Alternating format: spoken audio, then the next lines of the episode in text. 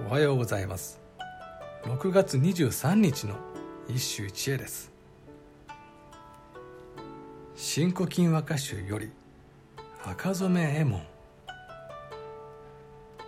さみだれの小枝に住める月影に涙の雨は晴るる間もなし。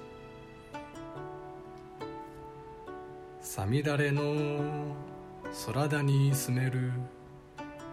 月影に涙の雨は春る間もなし。雨は上がり空には清らに澄んだ月が浮かぶ。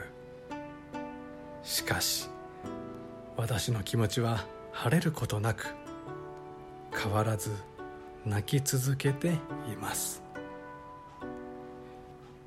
さみだれの恋であるが昨日の狐より幾分優れていよう。さみだれ乱れを響かせて苦悶の女を間接的に描いている。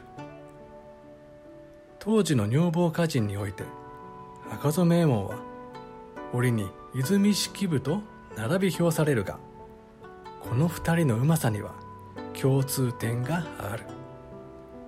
それは恋の歌において押し付けがましさが少ないことだ。それでいて芯をつく。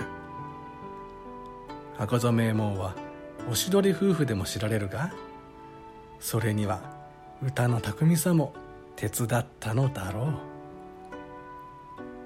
以上今日も素晴らしい歌に出会いました。